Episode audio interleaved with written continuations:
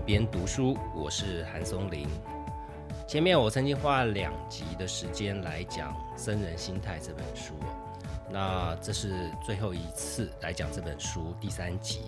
第三集要讲的是在佛家里面的一个重要的观念，叫做我执。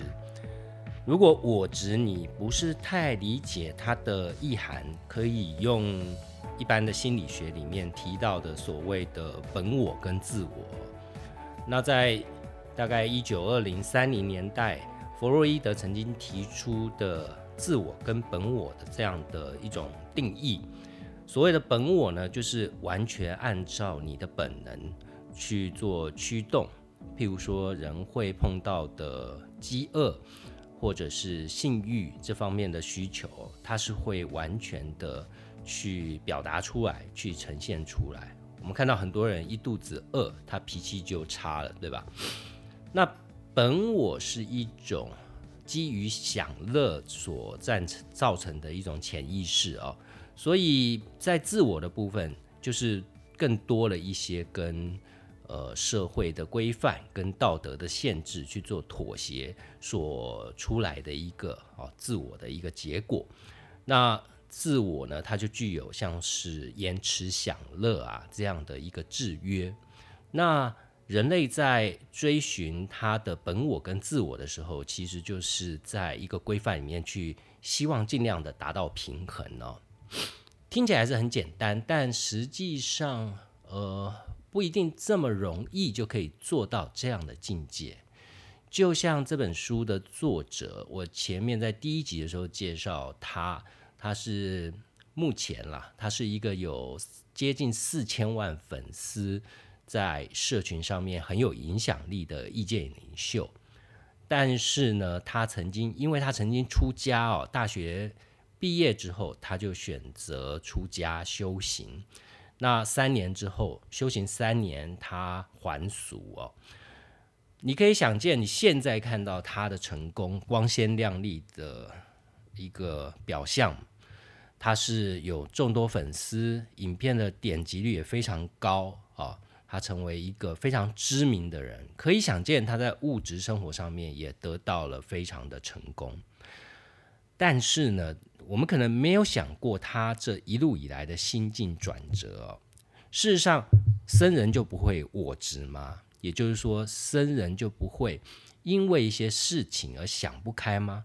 其实恰恰相反哦，他们的工作就是不断的靠修行去平衡掉我们前面讲弗洛伊德里面的本我这件事哈，就是纯粹的因为人的本能哈所产生的这种。呃，本能性的需求，僧人在修行的时候是要去平衡掉它的。作者在讲他从呃道场还俗之后的这一段经历，我觉得蛮值得大家参考的。他那时候出家了三年，三年以后，为什么他开始怀疑自己，乃至于最后选择还俗呢？这是因为他主要他受到健康问题的困扰，他。呃，道场的这样的生活方式不是那么适合他，所以他到最后是呃消瘦，而且精疲力竭的，结的进到医院里面去。那他在医院疗养的时间的时候，他也不断在想，道场的生活是不是真的是他的天命所在啊？他回头再去想说，在修行这条路上，他真的想要的是什么？他发现他想要是传播关于这个出家人的智慧，关于他所信靠宗教的智慧，给一般的社会大众来去理解他，并且在一般的生活里面去实践他。这样的想法在他心中始终是挥之不去的，也因此哦，对于他出家人身份的怀疑，对他造成很大的不安感。他跟他的老师曾经有请教这个问题啊，他老师就问他一个问题啊，来测试他。他老师问他说：“有些大学生要当教教授，哈，选择就是毕业以后要当教授；有些想要当企业家，你觉得哪一种比较好？”结果他不假思索的就说：“都不好。”他的上司就跟他讲说：“呃，你的训练已经结束了，你并不适合走这个僧人修行的这一条道路，哈，你还是选择继续走你自己的路。”那这个作者呢，呃，J. C. T. 啊，他当然是非常的惊讶，没想到他的上司，他跟随了这么久的导师，一口就判断他不适合走这条路。那基本上对他来讲是非常挫折的事情啊，因为他明明就已经放弃了俗世的大好前程，投入了这么多的时间跟精力在修行上面，他未来的计划，他未来的梦想都在这块领域上面，甚至呢，在俗世里面，他的家人、他的朋友，所有认识他的人。都已经知道他出家，而且他的未来目标是要成为一个僧人哦。当他被迫必须要离开道场的时候，他也发现了，这真的是他人生一生中哦最沮丧的时刻。他当时呢一无所有，漫无目标，而且身无分文哦。最重要是他呈现了一种灰心丧志的状态。他那时候经济状况也不好，他必须要承担两万五千美金的学贷，必须要搬回父母亲的家中。那那时候在他脑海中的念头不断的就是说，旁边人怎么看他？旁边人一定会讲说：“你当和尚失败了吗？原来你这种什么都不想的工作也会失败吗？”他生活中好像他最大的梦想哦就被摧毁了。但是呢，这负面的想法基本上是无助于事的。他当时面对的状况，还包含这个时间，其实不容许他呃犹豫或者是考虑太多的时间哦。他的家庭并不是太富有的家庭，所以呢，他不能呃在等待的过程中去等哦，说我下一个天命是什么？那在这样的情绪里面。他发现有一天，他晚上七点在用完餐之后，他在洗碗的时候，他看向他们家后面的花园。他在一片黑暗当中就在想说：如果我现在还在道场的话，那这个时候我会是在做什么事情呢？他那时候就想说：诶，如果我是在道场的时候，我应该就是可能是在读经，可能是在做研究，或者是去图书馆上晚课。但顿时他就有一个想法，他发现在他家里这个时间哦，跟到场的时间其实都是一样的。他为什么不能选择在跟到场的时候去做一样的事情呢？为什么不能在这个俗世间也去善加利用他的时间，来让他在生活里面就在修行呢？他同样的可以让这个。七点这个时刻，这个晚上的时分，让它变得有意义、有目的，好，而不是在自爱、自怨跟后悔中来浪费时间。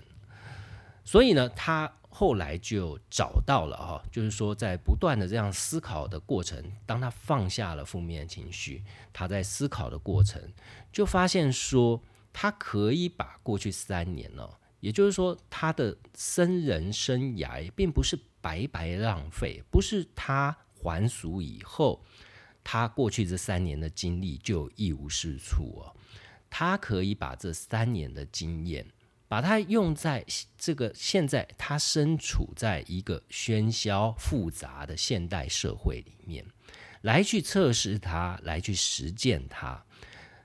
道场呢，就像是学校，或者是像是办公室，哈。这个就是新的道场所给他的考验，他能不能在这个新的道场实现他的天命啊，并且把这些智慧啊用在现在这个社会上面的智慧传递给更多需要帮助的人，这就是他后来在社群上面，乃至于他拍影片跟众人去介绍哦修行的好处或静心的好处如何用在。社会上面用在企业上面是这样的由来哦，所以他这里面就讲到一个重要的论点，就是我们现在也很常见的叫做受害者心态。我们常常会看到说，尤其网络上最多啦，就是大多数很多人没有办法面对失败的原因是，呃，始终陷于一种自爱自怨的情绪啊。所以这样的受害者心态，在彰显于外，就是你让别人看到的，就是你总相信最糟的事情会发生在自己身上哦。你相信自己拿到一手烂牌，那所以你就是相信你自己只会失败，不可能成功嘛。哦，那这样的是呃受害者心态，我们可以在社群上面常常见到，尤其是酸民特别多哈。受害者心态呢，是我执的一个具体表现，但我执其实并不只是，呃，只有受害者心态而已。我执这两个字，从字面上，你最简单的解释方式就是我跟执，对吧？我不自我，执固执。哦，我们都可以身边会有一些朋友，他对于事情就比较固执，比较听不见别人的意见。哈，那在一般的生活里面，我执具体上会产生一个什么样的现象？会产生什么样的样貌呢？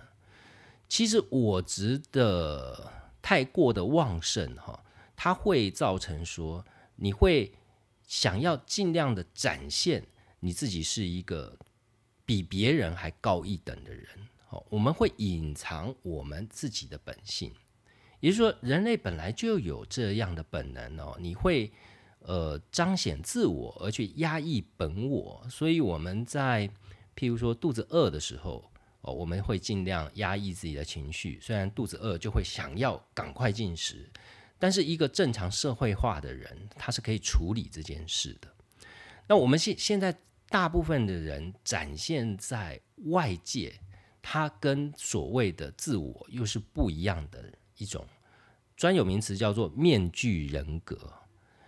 面具人格，我记得我在前几集介绍圣人心态的时候，一开篇就讲了你是谁？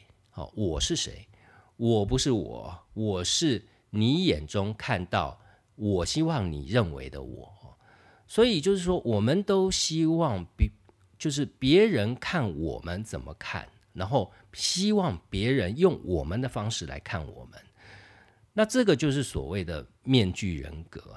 也就是当我们感到不安的时候，面具人格就会突然的出来，他会说服我们要做一些啊让自己与众不同的事情，让自己表现得更有学问、更有成就或更有自信这样的膨胀的自我呈现在他人的面前，呃，尽可能去保护他，不让这样的形象受到伤害。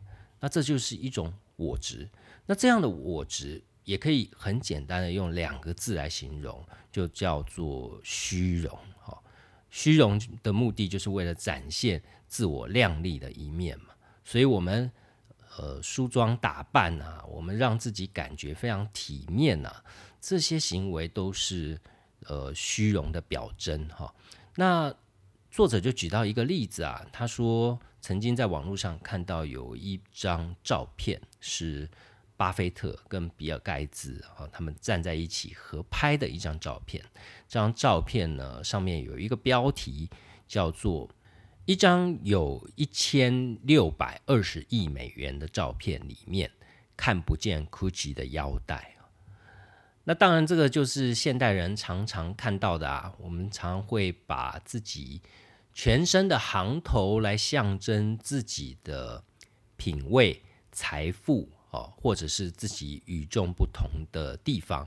哦，虽然作者说啊，他并不是反对哦时尚名牌的一种呃象征啦，但是重点说，如果你对于自己是满意的，其实不需要透过这些外加的东西来去彰显着自己的价值哈。这个就是我值在生活里面啊一些最常见的。小小的呈现，那怎么样去思考说你到底是不是有我执这样的毛病呢？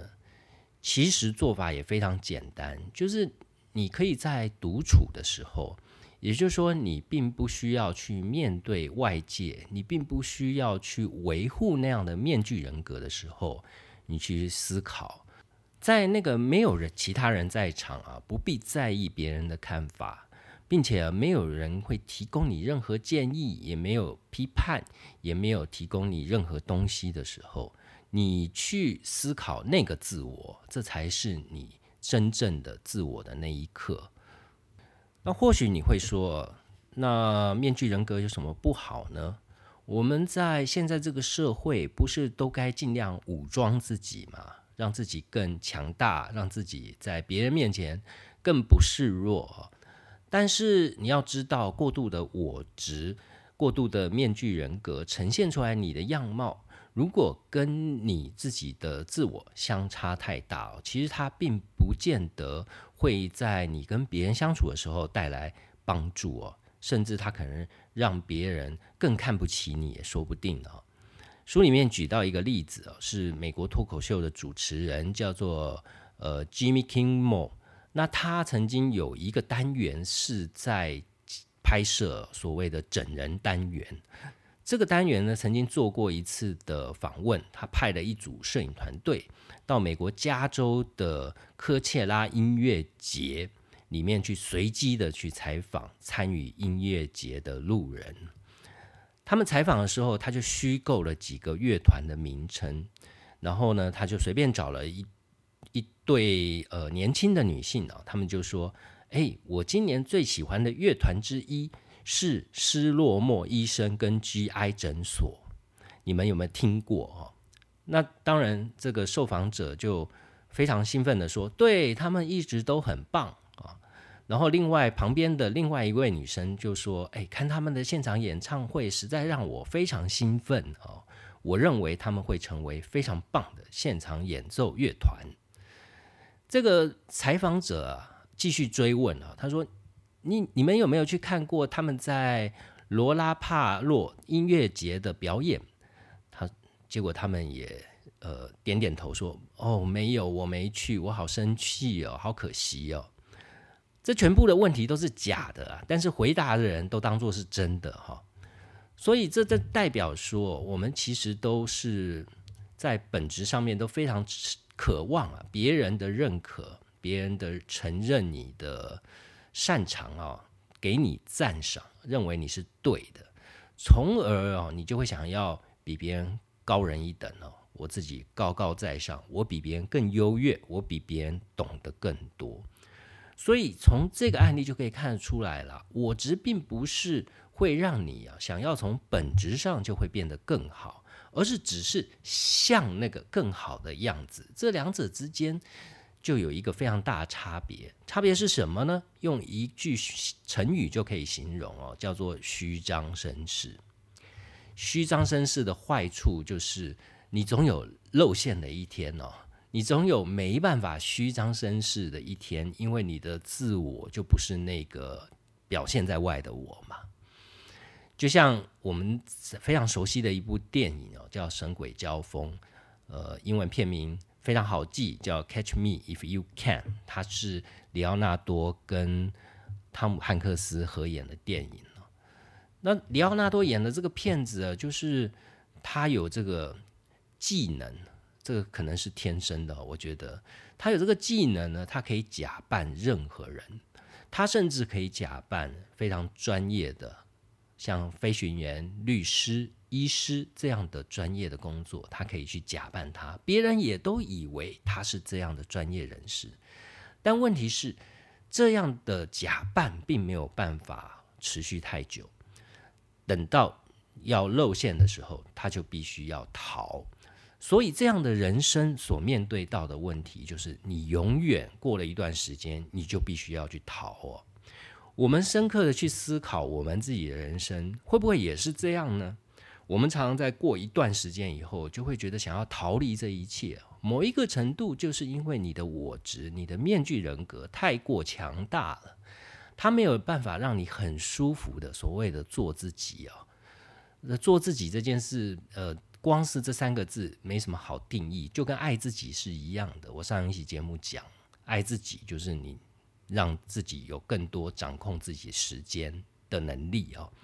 那做自己也一样的，就是说你表现给别人看的并不虚伪，并不假装，并不费力，自然你就可以长期的用这种方式来去跟这个社会去交融过度的我执还会造成另外一个问题哦，就是我执他希望帮自己建立一个自信呢的一个门面呢。当你做了这样的面具人格的事情以后，其实他就等于是打造一种虚荣的阶级哦，你在心中就有对别人就有所谓的高下之分哦。这样的现象不全然只是在说，譬如说，在你的同才团体之间互相的比较来比较去，你的同业、你的同学之间的互相比较，它其实更多的时候是一种隐形的优越感哦。譬如说，我前年吧，我就出版了一本叫做《非克心法》的书，那这本书的内容就是在教你怎么样用信用卡。累积的里程点数，去兑换商务舱的机票哦，去换取一个更舒适的旅行。那你如果常旅行的话，你就会知道，如果常搭飞机哦，我们在登机之前，航空公司都会分批次登机嘛，他都会说，哎，欢迎他们的呃 frequency flyer 哈，常旅客最高阶的会员。呃，先邀请他们都登机，或者是头等舱的旅客。接下来呢，才是哦他们的次次一级的会员跟商务舱的旅客登机。那最后才是人数最多的所谓经济舱的旅客登机。其实这就是一种阶级啊。我们可以看到，有非常多人可能向往哦搭飞机、搭商务舱或搭头等舱。它其实不全然是为了哦，我们说。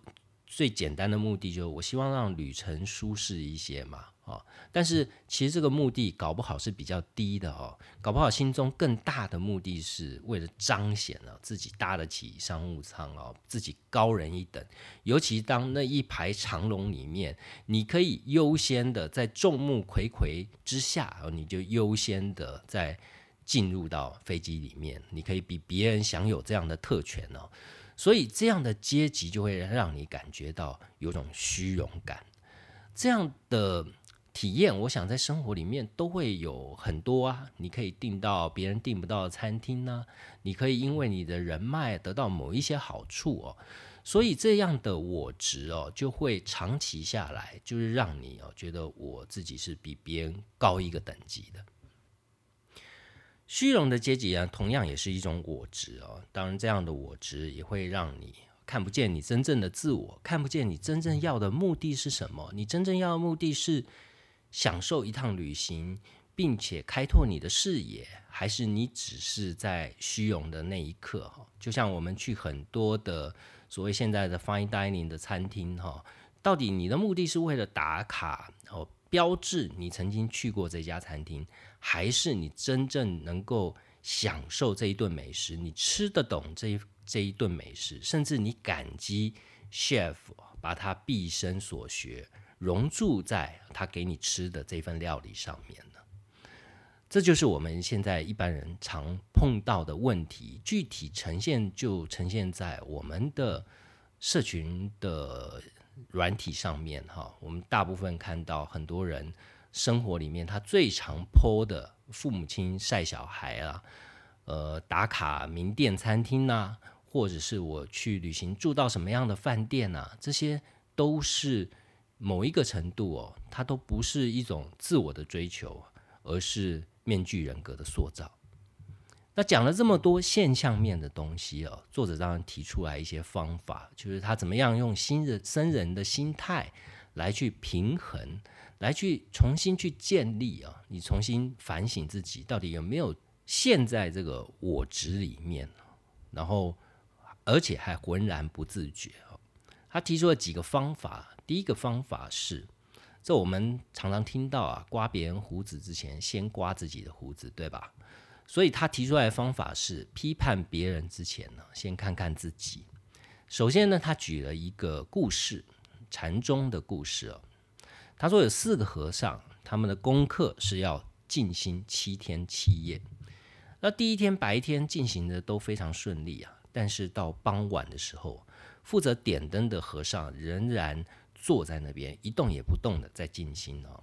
那其中的一个和尚，他终终于他就忍不住哦，开口说：“哎，朋友啊，该点灯了。”第二个和尚呢，转头看向他，他说：“你打破了禁语的规定。”第三个和尚啊，也加入进来，他说：“笨蛋啊，你们都违反了禁语戒了。”最后一个和尚啊，就默默的看着他们，脸上露出骄傲的微笑。他说：“太好了，看来我是唯一遵守戒默、静默戒律的人。”所以你就可以看到，这个故事里面每一个和尚都在谴责，都在指责别人先说话，但自己也犯了同样的错误。所以这就是所谓批判的本质哦。到底我们为了什么去批判别人呢？我前面有讲过一集自我身份认同的问题嘛，就是说我们会去质疑别人的身份认同的原因到底是什么？哦，照理来讲，别人身份认同跟我无关嘛，批判也是一样啊。别人做什么跟你有关吗？那为什么你要去批判他？尤其是现在网络这个环境呢？你看下面留言串一大串，很多人在批评他，批评这个人其实跟他一点都不认识嘛。那如果是认识的这件事跟你有关，那也就算了。你批评别人毁三观、道德不正确，至于你到底有什么关系呢？所以批评本身，批评这件事哦，其实并不是在于你被你批评的这件事跟你有什么关系，而纯粹只是你想要转移啊别人对你自己的注意力而已。就像心理学上面有一个名词哦，叫做投射。投射意思就是我们倾向把自己不想处理的情绪，或者是这样的感觉，去投射到别人身上。哦，这就指责就是一种投射。我们日常生活里面这样的投射其实是非常频繁的。要怎么去做？不要做去做这件事呢？其实也没有那么困难呐。就只要你回头再去想想，说我今天在指责别人的过错的原因到底是为什么？如果你真的诚实的面对自己啊，有一句成语叫“吾日三省吾身”嘛。哦，当然我们具体上也不是非常容易做到这件事啊。但是，当你情绪上来，当你在指责别人的时候，其实可以留给自己一点点时间，去问自己说：你为什么要指责别人？是为了不让别人，或或者是说，你甚至是你自己哦，去看到你自己的不安全感吗？我是把这这些弱点，就是别人所被我指责的那些事，会不会就恰恰是是我的弱点呢？甚至更进一步啊！就即便你都没有犯的那样的错，但是你有被你有比被你批评的人有好到哪里去吗？像这样的自问自答，每一个问题的状况都不同了。你每一次可能你批评别人的状况都不同，但是这样的过程就更能够有效的让你从当你指责别人那样暴怒的心态啊，迅速去冷静下来。并且呢，去找出说属于你自己的观念，更强化跟建立啊属于你的自我。第二个作者建议我们的方法呢，他也很简单，他要我们记住两件事，忘记两件事。透过这样的过程呢，去学习到什么？学习到谦卑啊。什么叫记住两件事，忘记两件事？他要你记住的是。我们对他人做过的坏事，以及他人对我们做过的好事，要忘记两件事是哪两件呢？是我们做过的好事，以及他人对我们做过的坏事啊。这其实也有一句成语啊，叫做“呃，律己者严哦，待人者宽”呢。其实就是这么简单的道理哈。我们如果说只记别人的好哦，不记别人的坏。只记自己的坏，不记别人的好，有一个好处，就是他刚刚讲的，就可以从这个过程里面去学习到谦卑。学习到谦卑听起来是一个很大的课题，但其实也并不是那么的难。在僧人的修行道路上，他们用一种非常简单的方式去不断的提醒自己要谦卑。前面有讲到说，作者呢他在修行的时候，他其实最痛苦的就是要清理牛大便这件事，让他非常的痛苦。前面也有讲过，他不断的问自己说：“为什么这件事会让他痛苦呢？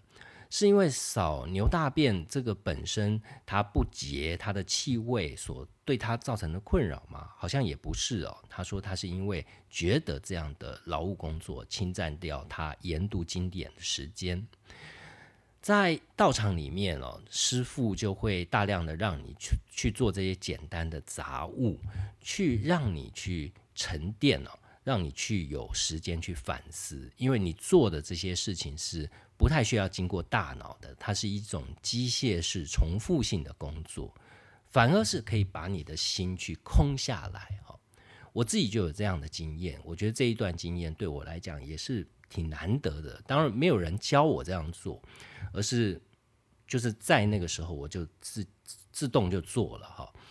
这个是我在创业过程中哦，有一年特别不顺哦。那时候碰到问题就是，我手上有一些，当然有蛮多优秀的作者，但是他们刚好在那一段期间，那一两年都没有想要再出版新的作品。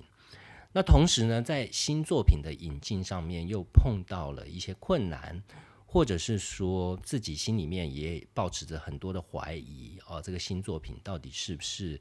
呃，路线是不是正确？好，到底在市场上会不会卖？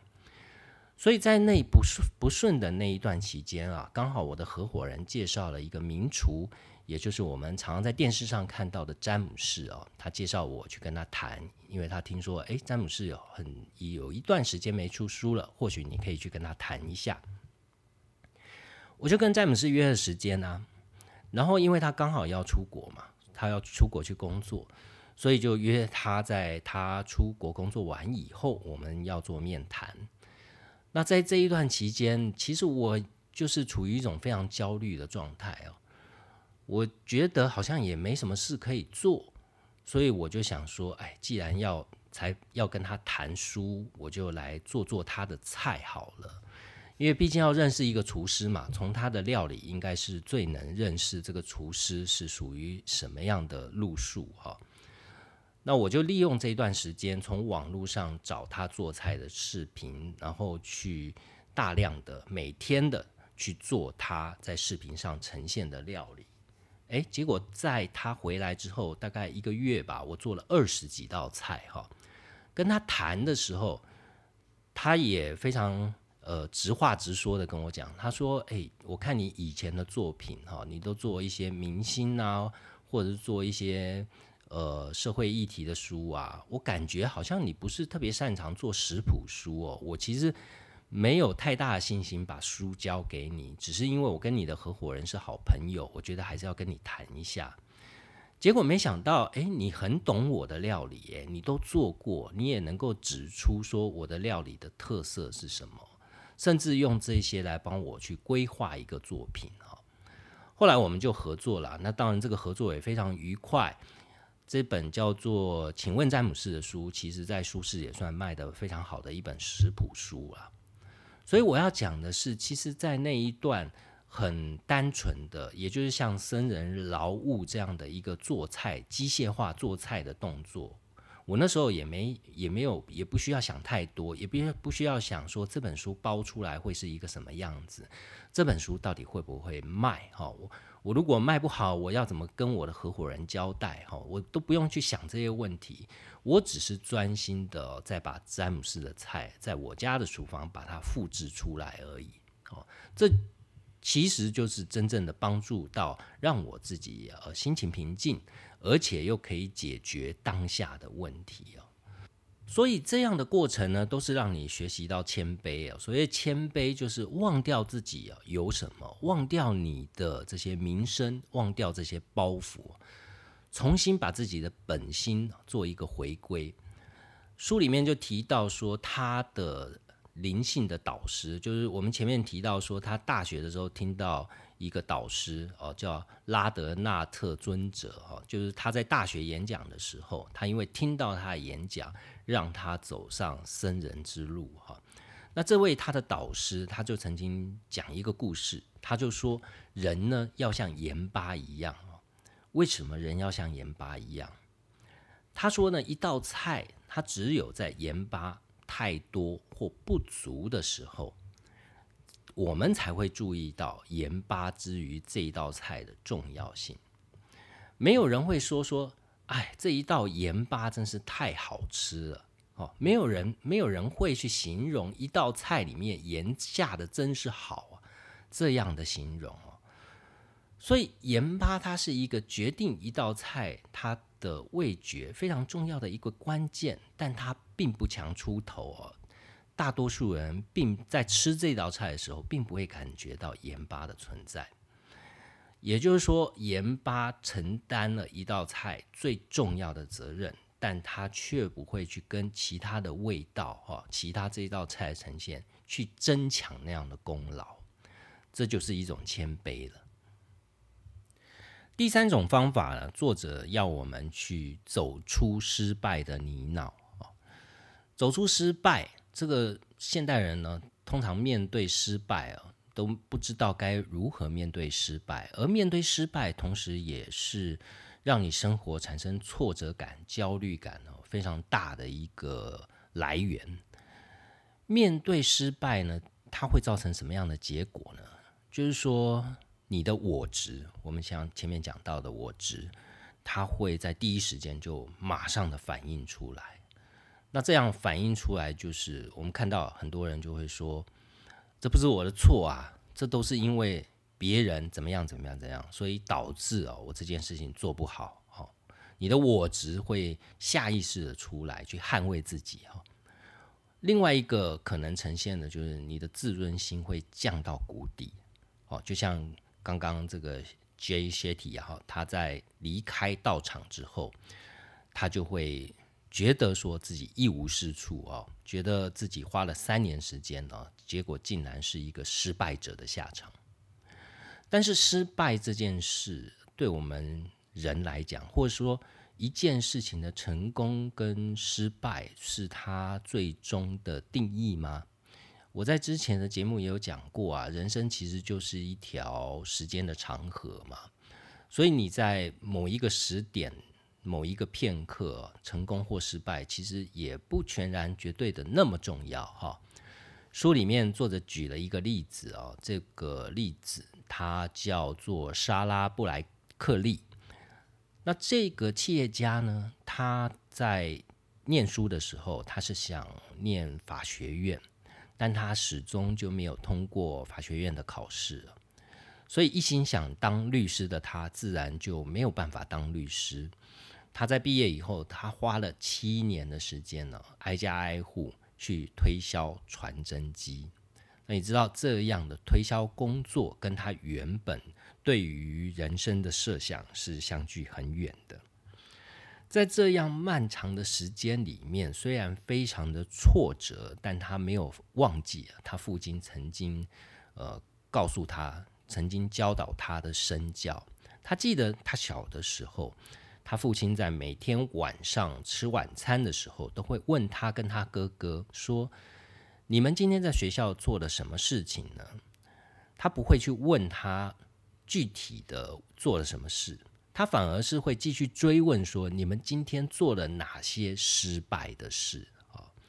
因为失败呢，意味着你有去尝试啊，尝试往往比这个结果更为重要。所以，真正的失败是什么？真正的失败就是不尝试。好，因为你不尝试，你不会得到那个最终的成功。莎拉布莱克利啊，他最后他用存下来的五千块美金来当做他创业的资本，他创了一家女性内衣公司。这家公司让他在十五年以后变成一个亿万富豪。所以，如果你的成功的定义是看向十五年之后。现在在职场上里面遭遇到的一点点挫折，其实你就不用把它视为所谓负面呃情绪的来源了。第四个方法呢，作者要我们是建立自信，哈，建立信心。那建立信心呢，具体来讲又有两个方法。第一个方法是积小胜为大胜。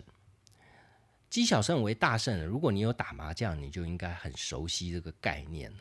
就是打麻将的人呢，不外乎追求的就是一把自摸，一把自摸台数最多，对吧？然后其他三家都输你啊。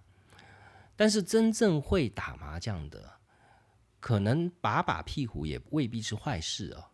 就是说，你把把屁股虽然都是小胜，但累积起来，你整个牌局就是一个赚钱的，搞不好你赚的还更多。在我自己创业，其实也是类似的状况啊。在最近这两年，我的出书量越来越少了，一年可能出个六本书吧。那很多朋友就问我说：“哎，你出这么少？”公司能活吗？只做六本书，你公司能活吗？其实我的逻辑就是把把屁股哈，就是说以现今的出版市场来讲哈，说当然大部分编辑一定是也是一样啊，跟上牌桌一样，总想一把自摸，看能不能自摸到一把就是今年最赚钱的书啊，今年最畅销的书。但你要知道啊，台湾出版市场一年要出三万多本啊，四万本书新书，你的几率呢，就是三万多四万分之一哦，这个几率跟乐透有的拼了。所以，与其期待一把自摸，一把自摸的几率低嘛，把把自摸是可以靠牌技啊。也就是说，当我在编一本书的时候，假设我是抱着。把把屁胡的概念呢，我真的耐住性子哦，去把每一个环节做好。在从挑选题目的时候，就是避免掉有一些风险性太高的、不确定它是不是能卖的，我就宁可不做。好，这也是为什么出的少的原因，因为你要懂得拒绝，然后你把大部分的心力啊投注在你觉得呃机会比较高的作品上面，好，然后把它打磨好。这就是把把小胜，把把小胜让你积大胜。它另外一个好处就是长期下来，它会有助于建立建立你的信心呐。你不会像呃洗三温暖一样，哦一下好一下不好，一下好一下不好哈。你会长期的持续的走在一个正确的道路上。另外，在建立自信上面呢，很多人。得到自信，必须要得到一个来源。我常常会建议年轻人，就是说，你必须要找到属于你自己的 role model，在这个行业里面的典范哦，你去跟他学习，你去跟他交谈，你去跟他往来，从他的身上啊，去快速得到一些经验。所以一般来讲，我们都需要一个咨询的对象，但是在咨询的时候，通常都会犯了呃很常见的错误。也就是说，大部分人呢都会把一个问题问所有的人，或者是把所有的问题啊问一个人，这会造成什么样的结果呢？如果你把一个问题问所有的人，你可以想见，你得到的答案每个人都不一样哦，每个人都告诉你不同的答案。那这个时候，到底哪个答案值得你去做参考？这个是没有，等于是没有答案了。如果你把所有的问题都问一个人，好，第一个，当然这个人可能没有办法为你做全部问题的解答，他也许在某一个领域他不是专家。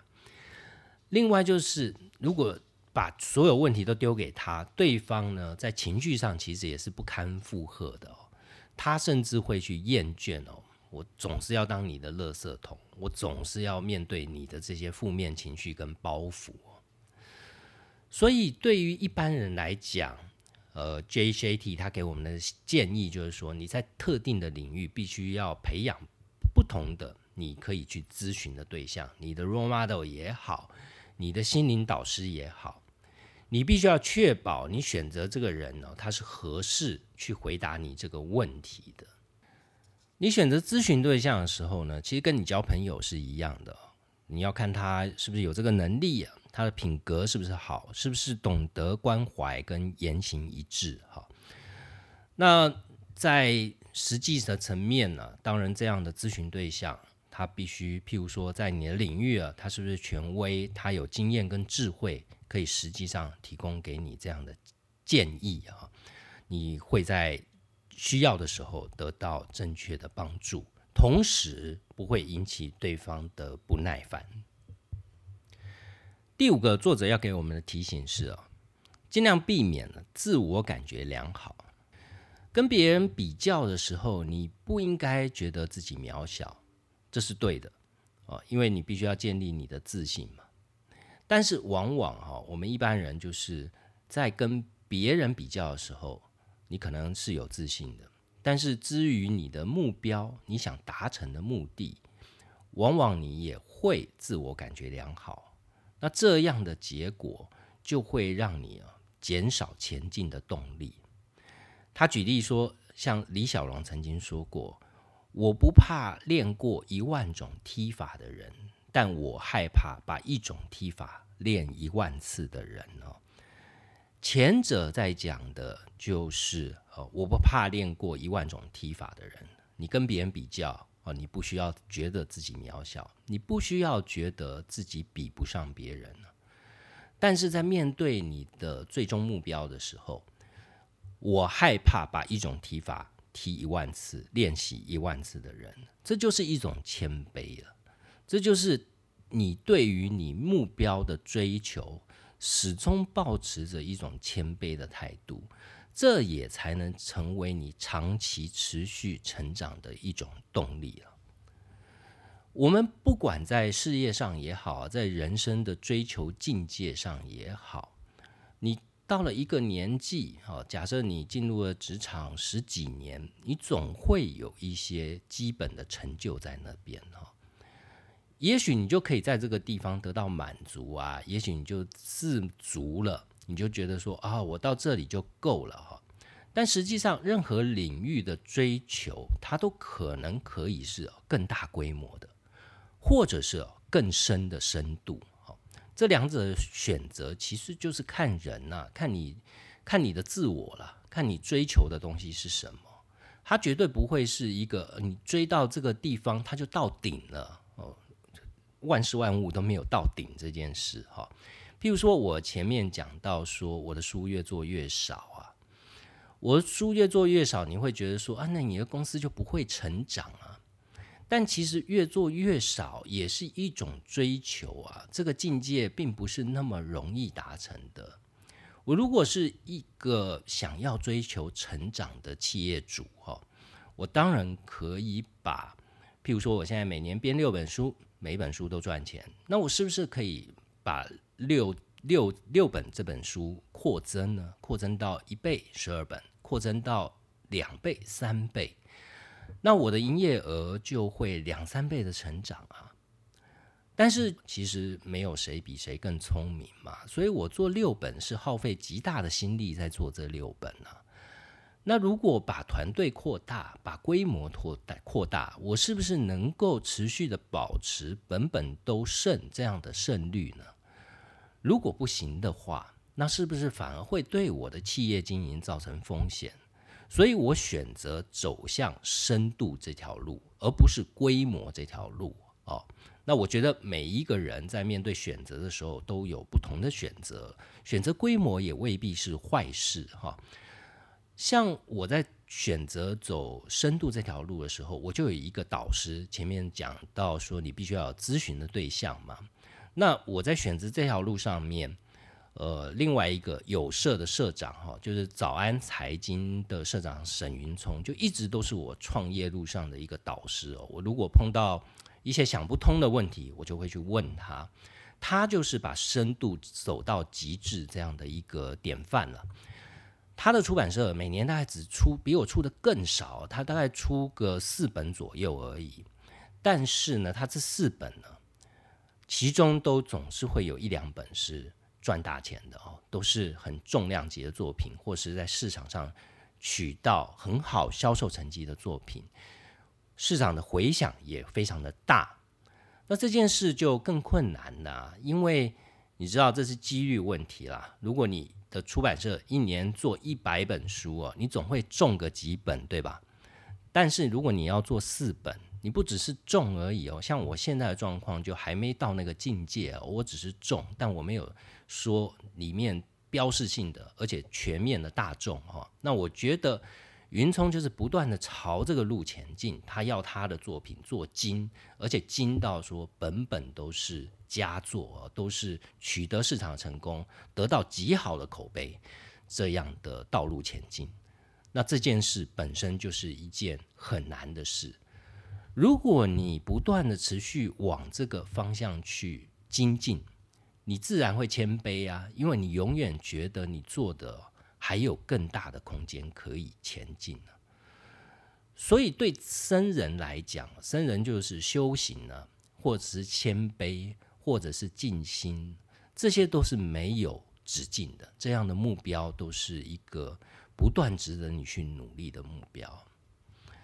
所以自我感觉良好，你必须用在建立自信心上，而不是用在去定义你自己身上。好这个两者有非常大的差别。最后呢，作者就举到了一个例子哦，刚好可以说明说自我感觉这件事，呃，你要怎么去用它哈。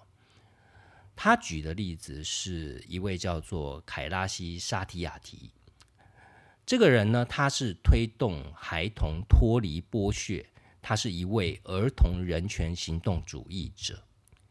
他所成立的非政府组织呢，每年拯救了成千上万的孩子免离被剥削的命运呢，所以他得到了二零一四年的诺贝尔和平奖。当记者问他得到奖的感想的时候，他的第一个反应是：“哎，我不知道我自己的作为是不是真的值得拿到这个奖。”即便他已经得到了非常多的肯定了，但是得奖这件事之于他，他还是会觉得我做的不够哈。所以这就是作者透过僧人心态，在我执这件事情要告诉我们的事情。当我们面对一个远大的目标的时候，要随时保持谦卑，好，他自然能够压抑到你的我执。不断的出现，也能够让你在现代的生活里面，要建立自信，跟在我执的困扰里面取得一个平衡。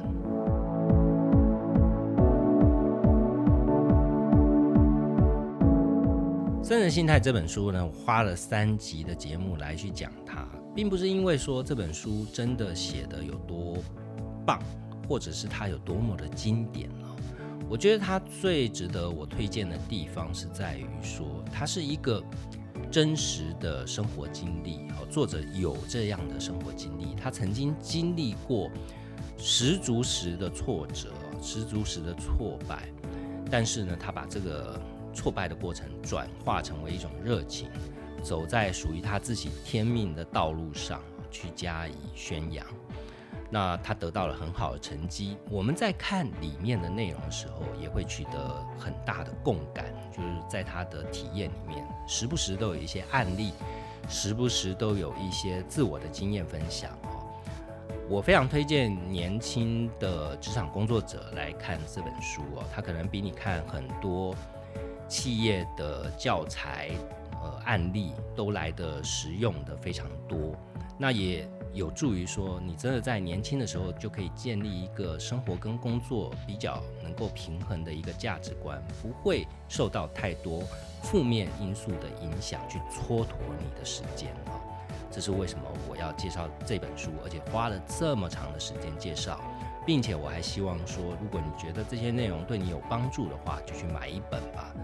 时不时的偶尔翻阅一下，可能都会对你自己取到一些启发，不见得是在宗教上面哦。书里面讲了一些，也许是内观呐，也许是静心啊。其实这些内容，我觉得对我也没有非常大的帮助啦。我觉得就是看人哈，如果你是比较有灵性的那种人哈，可能对你的帮助比较大。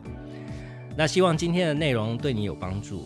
欢迎帮我在 Apple Podcast 上面留下五星评价，也有任何问问题哦，希望你在下面留言，或者到我的粉丝专业提问都可以。那我们下一集节目见。